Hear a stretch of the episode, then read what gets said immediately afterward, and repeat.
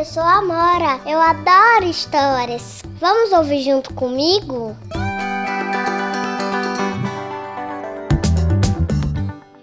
Coraline, me empresta o lápis cor de pele? Foi isso que Pedrinho me perguntou.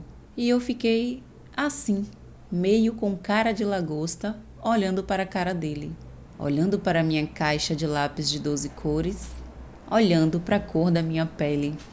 Um ponto de interrogação enorme ficou rodopiando na minha cabeça. Me empresta o lápis cor de pele. O que ele queria dizer com isso?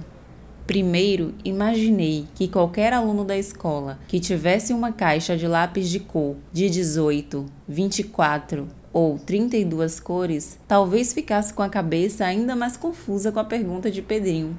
É muita cor, né? Ai, que sorte ter uma caixa de lápis de cor com somente 12 cores. Lápis cor de pele. De qual pele será que Pedrinho estava falando?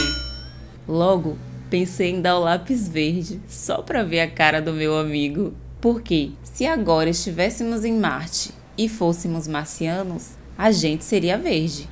Bom, pelo menos é o que dizem sobre os marcianos. São baixinhos, cabeçudos e verdes.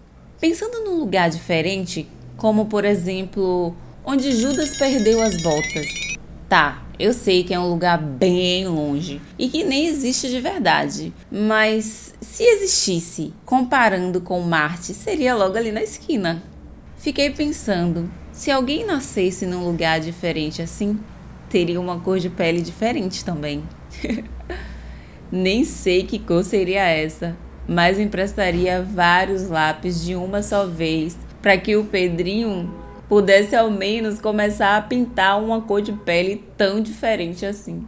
O Pedrinho continuava ali, olhando para minha cara, com a mão estendida, esperando o lápis. E eu olhando para a caixa de lápis e o lápis amarelo olhando para mim. Imaginei como se fôssemos peixinhos dourados. Tá, eu sei que peixe dourado é dourado, mas na minha caixa de lápis de cor só tem 12 cores, lembra? E quando tenho que pintar peixes dourados, eu uso o lápis amarelo. Você não?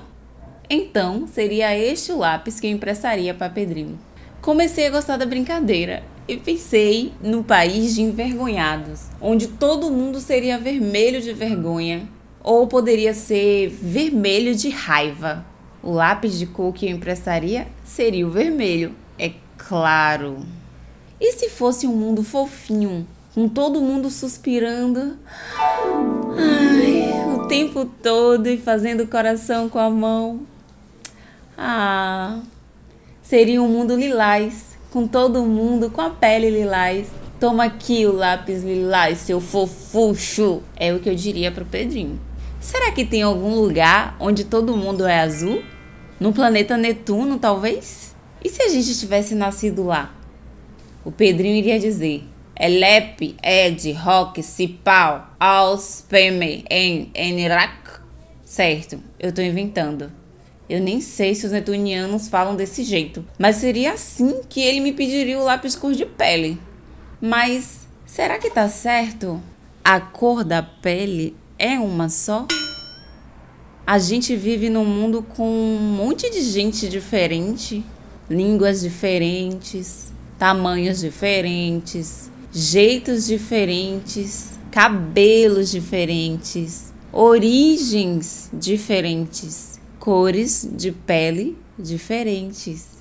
Pensei por um instante em dar o lápis rosa, que é a cor que o Pedrinho usava para pintar a pele dos personagens que desenhava. Era uma cor bem parecida com a pele dele. Então, olhei de novo para minha pele Peguei o lápis marrom e dei para o meu amigo. O Pedrinho olhou para o lápis marrom e olhou para mim com uma cara de lagosta. Depois deu um sorriso, disse obrigado e começou a pintar o desenho dele com o lápis cor de pele. A cor da minha pele.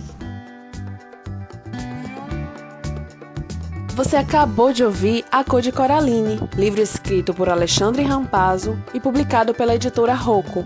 A contadora que narra essa história é Rosa Barbosa, que já faz parte da família Amora.